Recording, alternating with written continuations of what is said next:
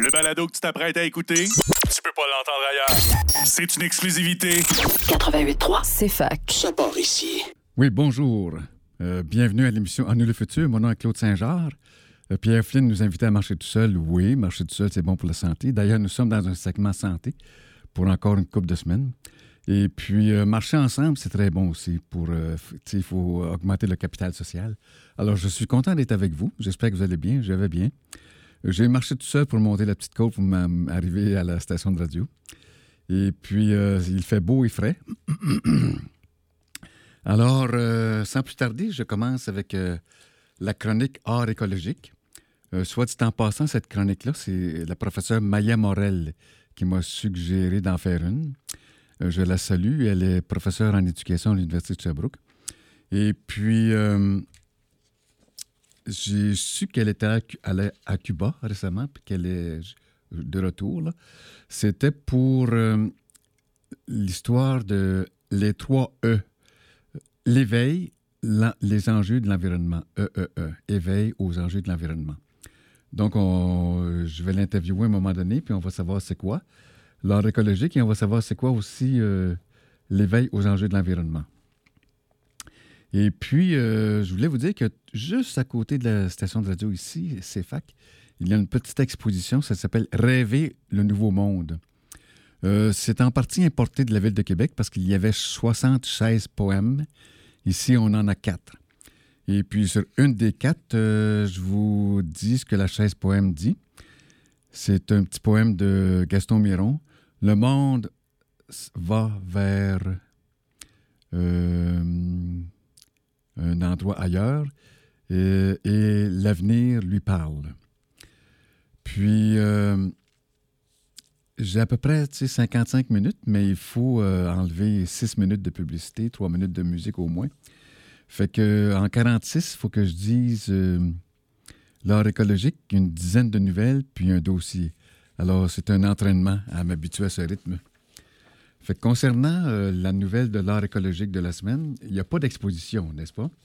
Cependant, j'ai trouvé, euh, grâce à au- l'Université des Nations Unies, euh, une nouvelle qui dit qu'il y a eu un- une remise de prix de l'art pour euh, trois catégories d'âge. C'est jusqu'à 15 ans, 6 à 15 ans. Ensuite, euh, 15-25 et 25-35. On dit que le Centre de service global RCE, je n'ai pas trouvé c'est quoi RCE, mais de l'Institut d'études avancées sur la durabilité de l'Université des Nations Unies, en partenariat avec l'UNESCO, est ravi d'annoncer les lauréats du RCE Youth Art Challenge, From Waste to Art, dont de- des déchets à l'art. Pour la troisième année consécutive, le défi, ouvert à toute personne âgée de 35 ans ou moins dans le monde entier, a attiré des candidatures du monde avec 212 cari- candidatures reçues de 34 pays. Axé sur le thème de développement durable, les objectifs du développement durable numéro 12, qui est la consommation et la production responsable, les œuvres d'art cherchaient à inspirer d'autres personnes dans le monde sur la manière d'utiliser les ressources plus efficacement, de réduire les déchets et de passer à une consommation euh, et une production durable. Ça s'appelle CPD. Quelle belle invention. Celles-ci ont démontré les actions entreprises par les participants et leur communauté locale dans la poursuite euh, de la CSP, SCB, qu'est-ce que c'est? Désolé. Euh, ben, c'est la consommation et production responsable. Les candidatures incluaient une gamme de médiums tels que l'artisanat, les peintures, la sculpture et l'art numérique, avec une sélection utilisant des déchets d'origine locale dans leur création. Il y a eu des œuvres exceptionnelles et puis des mentions honorables. Euh, alors, si vous allez voir annonce des gagnants du Youth Art Challenge dans Internet, vous allez pouvoir les voir. Tu sais, le- les limites de la radio, c'est que je ne peux pas vous montrer les images. Mais il y a, par exemple, euh, dans les 15 ans et moins, le prix exceptionnel, c'est Henry Wong Ye Wong en Malaisie. Il dit Je participe à des collectes mensuelles d'articles recyclables comme des bouteilles en plastique, des canettes en aluminium et du carton. Je me demande comment faire bon usage de ces objets recyclables pour sensibiliser le public à l'importance des trois R recycler, redesign. J'ai eu l'idée de créer un avion à partir de ces objets recyclables. J'ai utilisé cet avion pour raconter cette histoire à des enseignants, des camarades de classe, des amis sur la façon dont nous pouvons créer quelque chose d'intéressant tout en faisant notre part pour sauver le monde en réutilisant les déchets. J'espère que cela inspire les gens autour de moi à sauver le monde. Et puis, il y a une euh, deuxième euh, œuvre exceptionnelle, c'est Une larme de tristesse. Euh, ma peinture acrylique montre un malheureux pélican brun déchirant qui a été emmêlé avec un sac de plastique autour du cou. Les oiseaux confondent souvent les objets en plastique avec de la nourriture et leur estomac peut être tellement rempli d'objets en plastique qu'ils meurent de faim. Puis, comme mention honorable, il y a eu Changer le présent de Han Yu Yang à Hong Kong, dans un monde où la consommation de masse, la pollution et les émissions de carbone semblent être le, résultat de chacune de nos actions quotidiennes et sont fortement normalisées dans nos modes de vie urbains, il est difficile de voir au-delà de notre sombre situation actuelle et de voir à quoi le monde devrait réellement ressembler. Notre dépendance à l'égard de la combustion des combustibles fossiles, de, plastique à usage unique et du consumérisme de masse devrait plutôt être remplacée par des énergies renouvelables, des matériaux durables et un système de recyclage amélioré, ainsi que par la préservation de la faune et de ses habitants. Dans l'ensemble, cela illustre le changement qui doit avoir lieu aujourd'hui.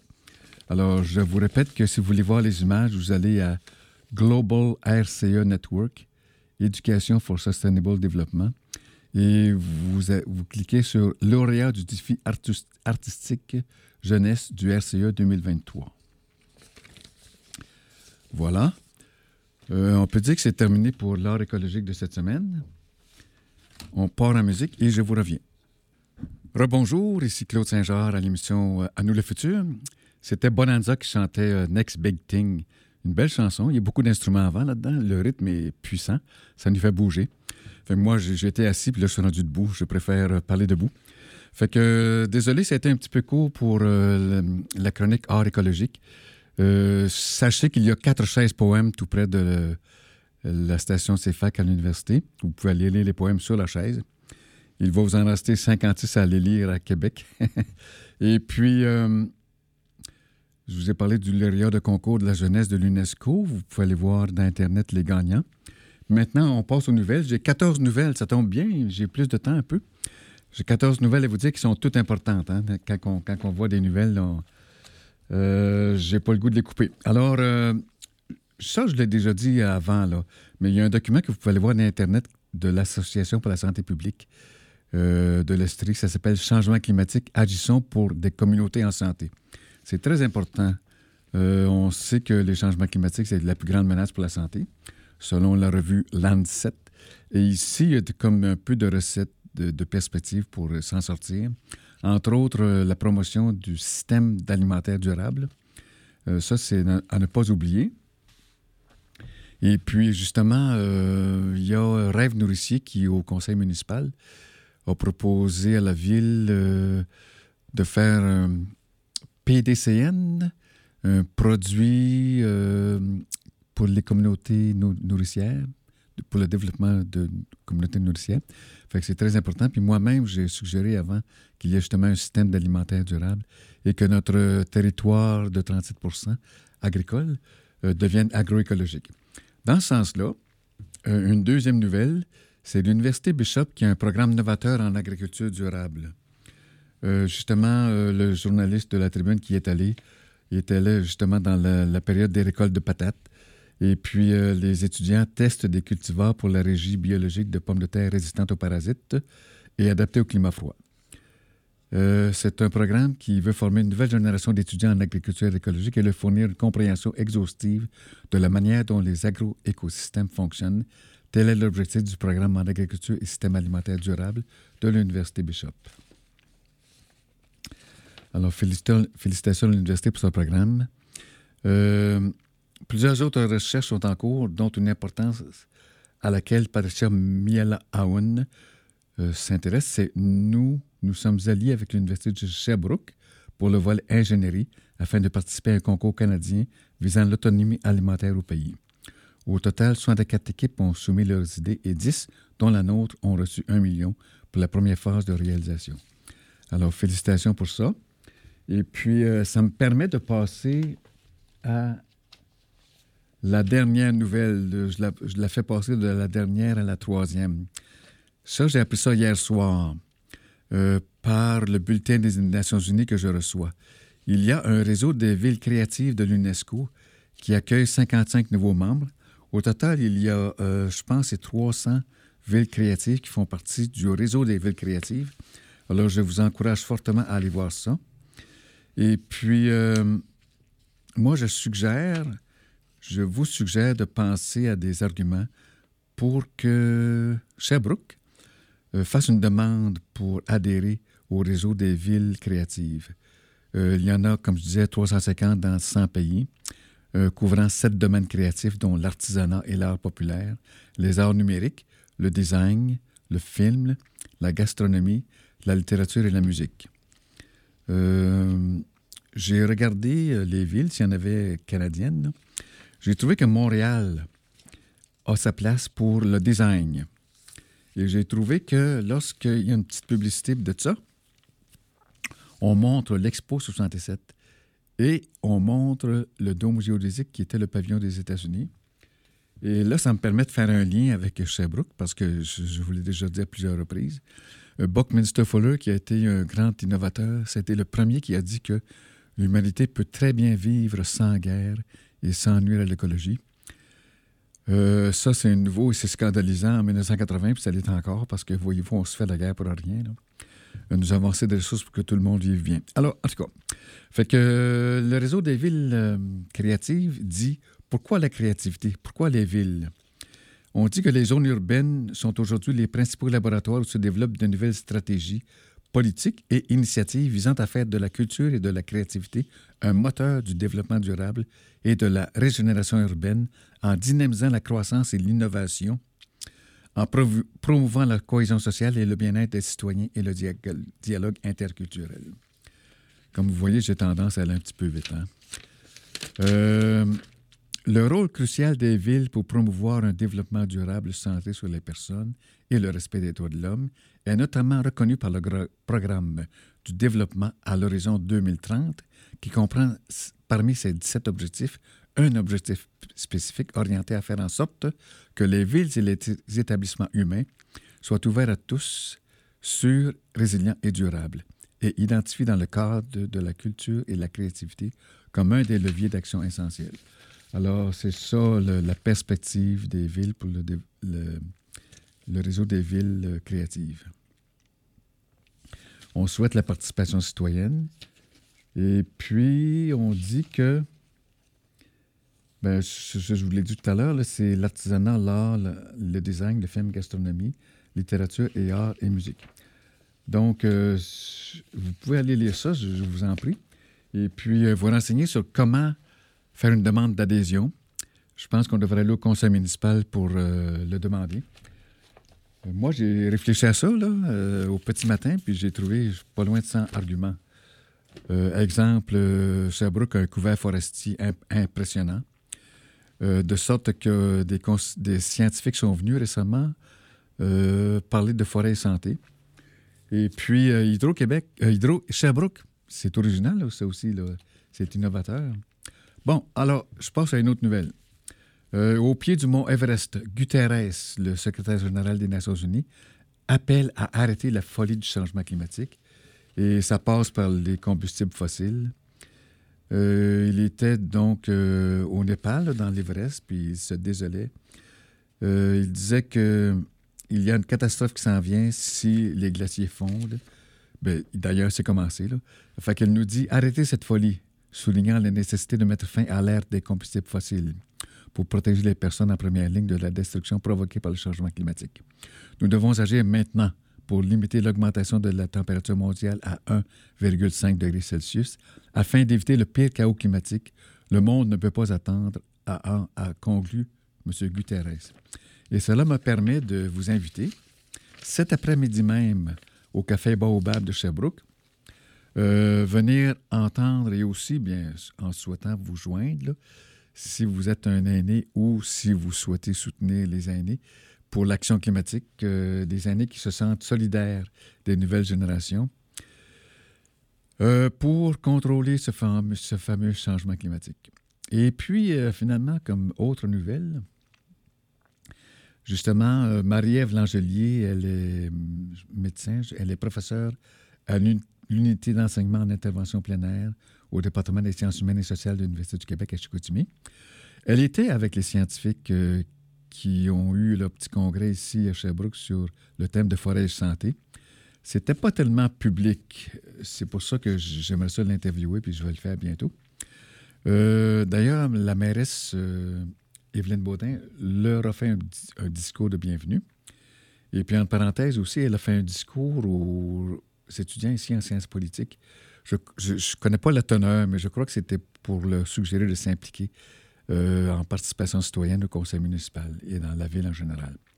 Alors, Marie-Ève Langelier m'a dit que les messages clés qu'elle retient du congrès qu'il y a eu ici à Sherbrooke, c'est l'action des phytoncides sur la santé. Euh, les connaissances se précisent. On cible les terpènes précis.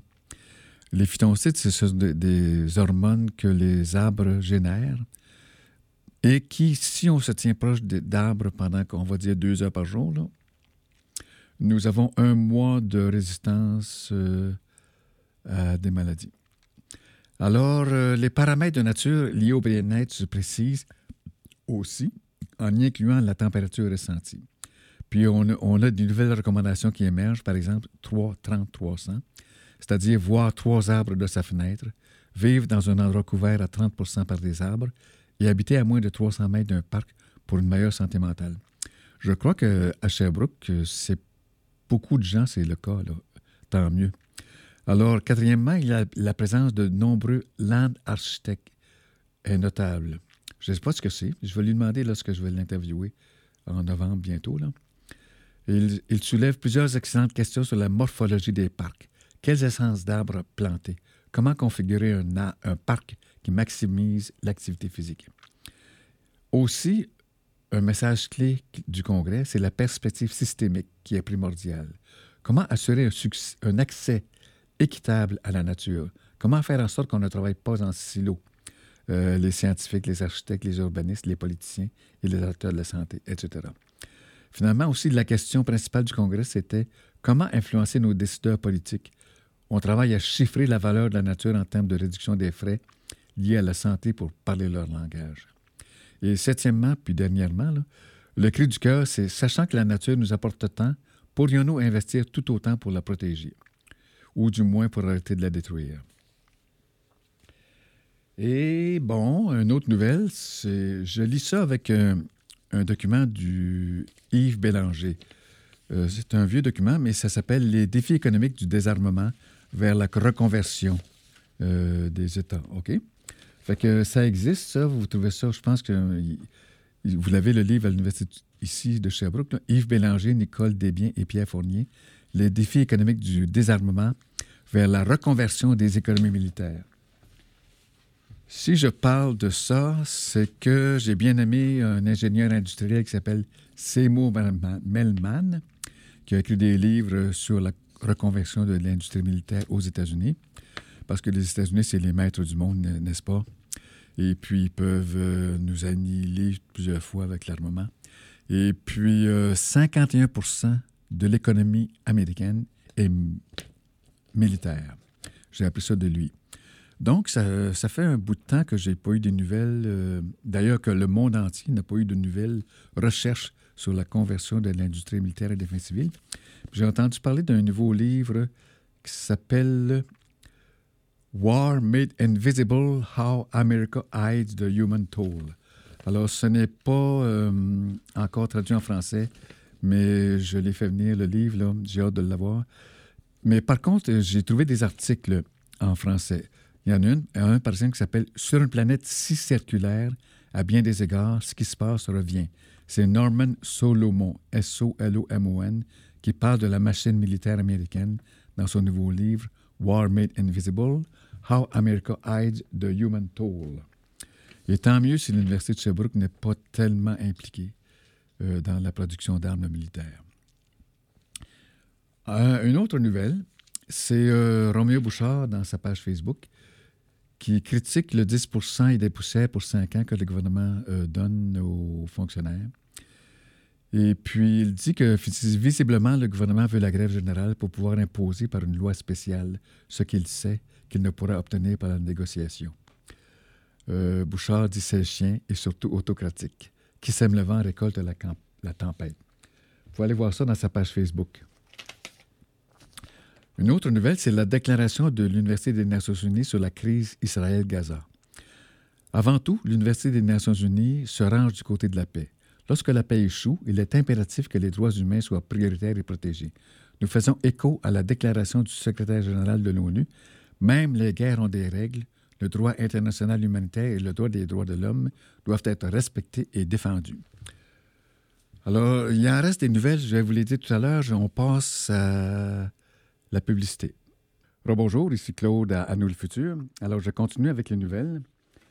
Euh, c'était Slow Food qui m'a envoyé des nouvelles et je vous euh, communique ça. L'alimentation, un pont vers la paix. En tant que nourriture lente, c'est comme traduction, c'est mon système euh, de traduction automatique de l'ordinateur qui ne traduit pas très bien. En tout cas, c'est Slow Food en tant que nourriture lente. Nous condamnons toutes les ruptures passées et actuelles de la paix. Nous envisageons un monde où chaque être humain de la planète peut accéder et jouir d'une nourriture saine, propre et équitable.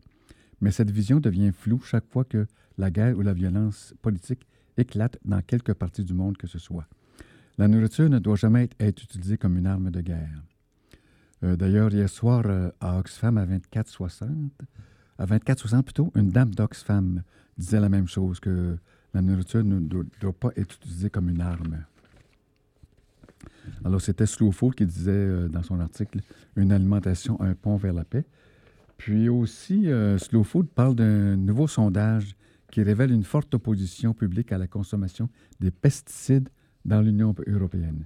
Je serais curieux de savoir euh, si un tel sondage, qu'est-ce que ça donnerait au Québec. Les citoyens souhaitent des réglementations plus strictes concernant l'utilisation des pesticides. Il y a une hostilité du public à l'écart du glyphosate. Il y a une absence de confiance envers le gouvernement il y a un désir de législation.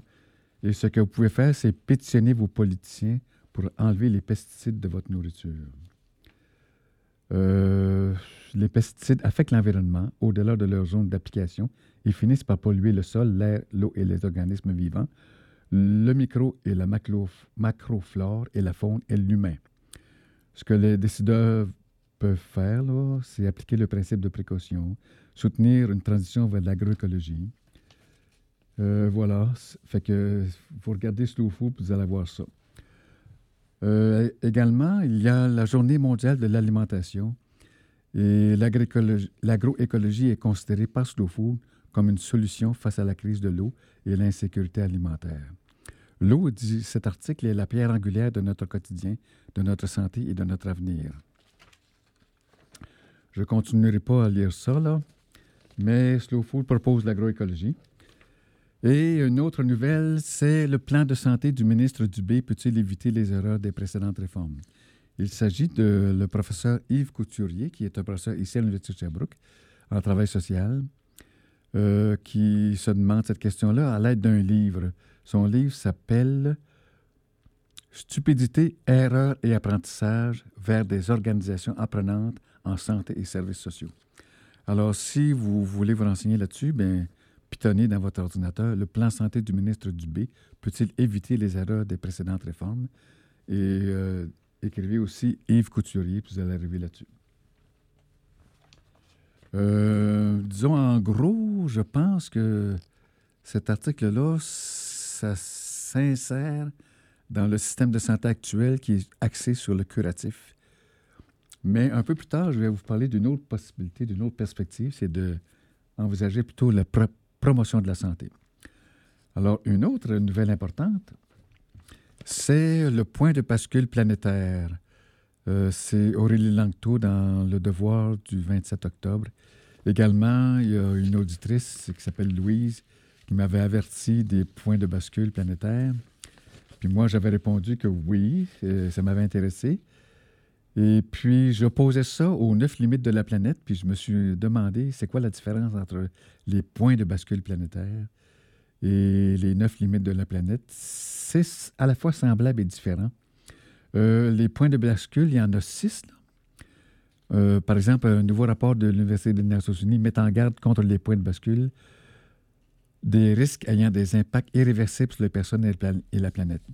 Alors, j'ai posé des questions à l'Université des Nations Unies, puis j'ai eu comme réponse en anglais que la grosse différence entre les points de bascule et les neuf limites, c'est que c'est beaucoup plus local et régional, euh, les points de bascule. Ça peut affecter les gens dans une ville quelconque, n'importe où, et dans les médias.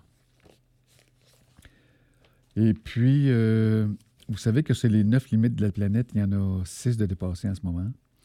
Et puis, euh, j'aimerais ça interviewer quelqu'un après Noël, qui me pourrait parler de chaque limite, ou bien une personne qui connaît les neuf limites, ou neuf personnes différentes, neuf professeurs ou neuf chercheurs, qui pourraient me dire pour chaque limite comment reculer et pour les limites pas transgressées, comment ne pas les transgresser. Alors là aussi, je voudrais vous dire qu'il y a une pétition qui est envoyée de la part de Vigilance OGM au gouvernement du Canada parce qu'ils sont trop influencés. Le gouvernement se laisse influencer par l'industrie de la biotechnologie et des pesticides pour penser sa réglementation. Alors, je vous en prie, allez voir Vigilance OGM et vous allez euh, constater qu'il y a une pétition qu'on vous invite à signer. Il est temps de s'attaquer à cet abandon dangereux de la responsabilité gouvernementale, dit Vigilance OGM. Il n'est pas trop tard pour faire preuve de courage politique et de sauvegarder l'intérêt public. Nous continuons d'exiger du gouvernement qu'il fasse preuve de surveillance et de transparence et qu'il rende des comptes au public afin de s'assurer qu'il s'acquitte de son devoir et protéger la santé des Canadiens Canadiennes, l'autonomie des agriculteurs et la survie de l'industrie biologique canadienne. Une autre nouvelle, ça s'appelle euh, la construction. Dans la construction, le bois réduit l'empreinte carbone des bâtiments. Je ne peux pas tout vous lire ça, mais là, vous savez le titre, vous pouvez le voir dans Internet. Dans la construction, le bois réduit l'empreinte carbone des bâtiments. Cependant, ça va avec le fait qu'il faut savoir euh, bien s'occuper de la forêt. On peut couper des arbres pour construire, mais il faut replanter. Il ne faut surtout pas faire des coupes à blanc, comme ça se fait un peu partout et en Abitibi entre autres. Euh, comme dernière nouvelle, c'est un document qui ça vient de l'Association des locataires de Sherbrooke. Il dit ça prend une commission d'enquête indépendante sur le logement pour en finir avec la crise du logement. C'est euh, le titre de l'article que je, vous suggère d'aller voir. Et puis à la page 8, on dit que d'exiger au palier supérieur des investissements majeurs pour la réalisation de logements sociaux et communautaires avec des partenaires tels que l'Union municipale du Québec et la Fédération canadienne des municipalités, d'avoir à moyen terme comme visée que 20% du parc de logements locatifs soit composé de logements sociaux et communautaires, ainsi que la préservation des acquis en logements sociaux et communautaires. C'est la proposition de l'Association des locataires de Sherbrooke dans leur document qui s'appelle Ça prend une commission d'enquête indépendante sur le logement. À bientôt. Un peu de musique. Alors, bonjour tout le monde. Ici Claude pour l'émission À nous le futur. J'espère que vous allez bien encore. Alors, euh, maintenant, on passe euh, au dossier. Là. Le euh, tout à l'heure, c'était les nouvelles. Après, avant ça, c'était l'art écologique. Maintenant, c'est le dossier plus profond. Alors, c'est sur la santé toujours. Et puis, je vais vous parler du livre de Jean-Pierre Després, qui est médecin, qui s'appelle La révolution active de la gestion de la maladie à la promotion de la santé. Euh, lui travaille avec euh, Vitam. Je vous explique c'est quoi Vitam. C'est un centre de recherche en santé durable. Je me demandais c'était quoi, puis je pensais à vitamine, mais c'est comme un jeu de mots, c'est ad vitam aeternam. Fait que dans le bulletin de nouvelles de Vitam que vous pouvez facilement trouver, euh, on dit qu'il y a une activité organisée à l'Assemblée nationale en 2024. C'est maintenant officiel. Vitam fera partie de la programmation citoyenne de l'Assemblée nationale en avril 2024.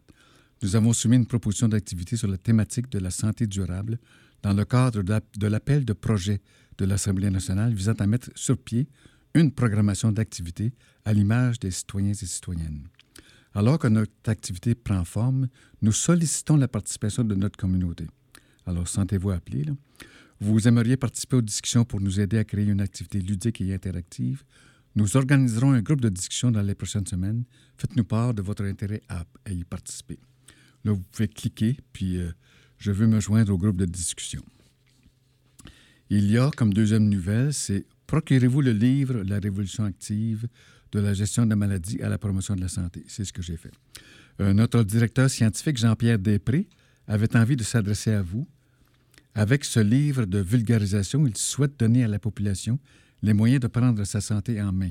Il fait le point sur les maladies chroniques dites de société, comme le diabète, l'obésité, comment vieillir en santé, la sédentarité, l'alimentation et la prévention. Tout cela basé sur des évidences scientifiques afin de donner l'heure juste aux lectrices et aux lecteurs. Euh, Vitam également, euh, lorsqu'ils disent à propos de nous, là, être au cœur du développement d'un écosystème apprenant et bienveillant en santé durable. Vitam a pour mission de développer et de mobiliser des connaissances afin de contribuer à la promotion et à l'amélioration de la santé par la recherche intersectorielle et socialement responsable. Il y a beaucoup de vidéos dans Vitam. Vous pouvez consulter la chaîne YouTube. C'est sur la santé durable. Et il y a un segment sur vivre en santé, hein, vieillir en santé.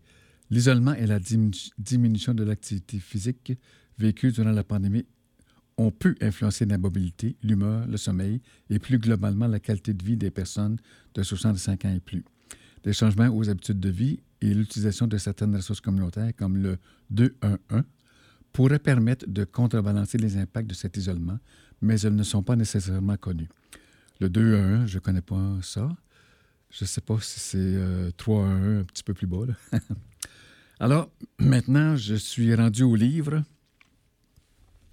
J'ai euh, une quinzaine de pages euh, à, vous faire des extraits, euh, à vous lire des extraits. Et puis, je voudrais tout de suite dire que ce livre-là m'a vraiment enchanté.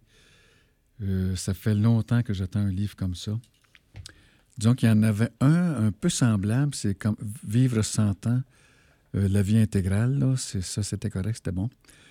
Mais lui, il a un peu plus une vision de la société durable autant que de la santé durable pour l'individu. Je trouve ça important et intéressant. Et puis, euh, en gros, tu sais, je, n'ai que du bien à dire. Puis, je me demandais, est-ce qu'il y a moyen de faire un peu une petite critique? Je pense que je pourrais dire que le docteur Ornish, que j'aime beaucoup, lui, pour la santé, il a quatre stratégies. Par exemple, augmenter le capital social. C'est très important pour la santé d'avoir des amis, de, de se relier aux gens, d'avoir une intelligence relationnelle développée, une bonne alimentation, euh, de l'activité physique et euh, de la méditation. Alors, ce livre-là ne parle pas du tout de méditation. Euh, donc, c'est peut-être un, aspect à développer. Là. Puis également, la docteur Kousmine souhaitait un système agricole biologique là, pour éviter les maladies. Ça, je ne trouve pas ça développé dans ce livre-là. Mais en souhaitant la promotion d'un institut de santé durable, je pense quand même que le livre euh, est sur la bonne voie. Alors, euh, je commence à la page 14 en vous disant que, à mon retour à l'Université Laval en 1986, je me suis promis que j'allais faire tout ce qui était à mon pouvoir pour contribuer à faire de Québec une autre plaque tournante de la science dans mon domaine de la recherche, la santé par la prévention ciblant le mode de vie. Euh, de Québec parce que c'est à Québec, n'est-ce pas, dans la, ville de Québec qu'il travaille. Euh, maintenant, il dit aussi que l'épidémie de maladies chroniques, c'est une épidémie historique qui n'a fait qu'amplifier les inégalités entre les gens et souligner à quel point il est crucial de faire la promotion d'un mode de vie qui favorise la santé plutôt que d'opter pour un système curatif. Alors, vous savez que notre système de santé, c'est curatif. Euh, j'ai parfois ici proposé plus de prévention, plus de promotion de la santé. Et puis enfin, il y a beaucoup de sciences qui appuient cela. Euh, et euh, ce livre-là dit aussi que 74% des maladies sont maintenant des maladies chroniques. Ça rejoint ce que je vous disais antérieurement en citant le livre Toxic Planet, qui disait, outre que ce genre de maladie chronique, d'épidémie, ça coûte 80% du système de santé. Donc, il est donc important de mettre la science de la prévention par le mode de vie à l'avant-plan afin de fournir à la population des données rigoureuses plutôt que des opinions. Cet ouvrage se veut accessible il n'a pas la prétention d'être exhaustif. L'objectif est de présenter les bases scientifiques de la prévention par le mode de vie Il faut donc, pour vivre pleinement, être en forme et en santé. Ça, c'était la, page 17. Je passe maintenant à la page 53, avant d'aller en musique. Euh, donc, euh, attendez un petit peu. L'OCDE confirme que ce que nous savions déjà. Environ la moitié de la population a une alimentation de mauvaise qualité. Nous consacrons 40% de notre temps éveillé à des occupations très sédentaires. Environ un tiers de la population ne pratique pas suffisamment d'activité physique, ce qui est un chiffre fort probablement sous-estimé. Et la consommation de fruits et de légumes est loin des recommandations quotidiennes, étant donné que seulement 60% des gens en consomment suffisamment. Alors, euh, ayant lu ça, je me suis fait une soupe aux légumes, puis des nouilles aux légumes, n'est-ce pas? Et puis, on revient tantôt avec un petit peu de musique après. Bon, c'est Claude ici à, Nous le Futur. Nous entendions Danilo. Je trouvais que cette musique-là, ça rappelle un peu les Beatles. Il y a comme plusieurs changements de mélodie dans un même morceau. C'est une opinion. Alors, je suis en train de vous lire des extraits du livre de Jean-Pierre Després, euh, La révolution active de la gestion de la maladie à la promotion de la santé. C'est super important. il dit à la page 64 que il faut malheureusement souligner que la pratique médicale ne s'est pas ajustée à la science récente de l'étude des impacts qu'ont les habitudes de vie sur la santé. C'est pourquoi les médecins ne mesurent toujours pas la qualité de l'alimentation et le niveau d'activité physique de leurs patients. Ils ne sont ni formés ni outillés pour le faire. Pourtant, si les comportements sont des facteurs importants dans l'évaluation de la santé cardiovasculaire, il faudrait bien les mesurer. Alors, il parle des critères de la santé cardiovasculaire qui comprend trois facteurs de risque biologique et quatre indicateurs de comportement, soit le poids santé, le niveau d'activité physique, la qualité nutritionnelle globale et l'absence de tabagisme. Euh, il dit que bien que des progrès considérables sur le plan de l'espérance de vie aient été constatés dans un certain nombre de pays qui disposent de systèmes de santé performants, force est de constater qu'une légère amélioration dans les différents critères définissant la santé cardiovasculaire idéale permettrait à la population de vivre plus longtemps et surtout en meilleure santé. Bon, euh, il dit aussi que par ailleurs, des analyses émanant des deux grandes études épidémiologiques américaines ont déterminé cinq comportements santé qui étaient associés à une diminution très marquée des risques de mortalité, toutes causes confondues, de mortalité par maladie cardiovasculaire et de mortalité par cancer. Ces critères sont les suivants. Être non-fumeur, ne pas avoir de surpoids ou d'obésité, consommer de l'alcool avec modération, faire quotidiennement 30 minutes et plus d'activité physique, modérée ou vigoureuse, et adopter une alimentation de bonne qualité. Euh, bon, est rendu? Bien, on devrait être à la page 70. Il parle de la prévention primordiale, qui est un nouveau concept. La prévention primordiale, moins connue et beaucoup plus ambitieuse que la prévention secondaire et la prévention primaire, est un concept qui a largement été mis de l'avant par l'American Heart Association. Elle est la pierre angulaire de la santé cardiovasculaire idéale, dont le but est d'éviter l'aggravation des facteurs de risque à partir de la naissance afin de réduire considérablement le risque de maladie cardiovasculaire. Euh, je vais passer beaucoup plus loin à la page 220. Je, je saute beaucoup de choses là. Que j'espère que vous allez vous-même lire en vous procurant ce livre. Euh, sûrement que les bibliothèques vont l'avoir bientôt. Là. C'est de Jean-Pierre Després, que ça s'appelle La Révolution active, de la gestion des maladies à la promotion de la santé. Très important. Et vous savez qu'on met 54 milliards dans notre système de santé. Il y a à peu près, je ne sais pas s'il y a un million en prévention. Alors, il faut changer ça. S'il vous plaît, Monsieur Dubé et, hum, Mme Geneviève Hébert, la députée euh, dans, dans, mon comté à Sherbrooke, là. Et puis, on passe à la page 220, la ville comme milieu de vie épicentre de la promotion de la santé. Bien sûr, une refonte de notre système de soins s'impose, mais nous devons aborder le problème de façon plus globale. Euh, L'OMS mentionne que la migration des populations vers les villes, les caractéristiques des environnements urbains, sont devenus des facteurs déterminants dans l'évaluation du profil de la santé des citoyens. Je suis obligé d'aller assez vite, il me reste une couple de minutes. Euh, des humains qui polluent moins, une agriculture propre et durable avec une économie locale vigoureuse, favorisant la consommation d'aliments sains produits localement et contribueront à améliorer la santé de la population et de la planète. un beau legs pour nos enfants et les petits-enfants. Il faut créer un système alimentaire durable. Euh,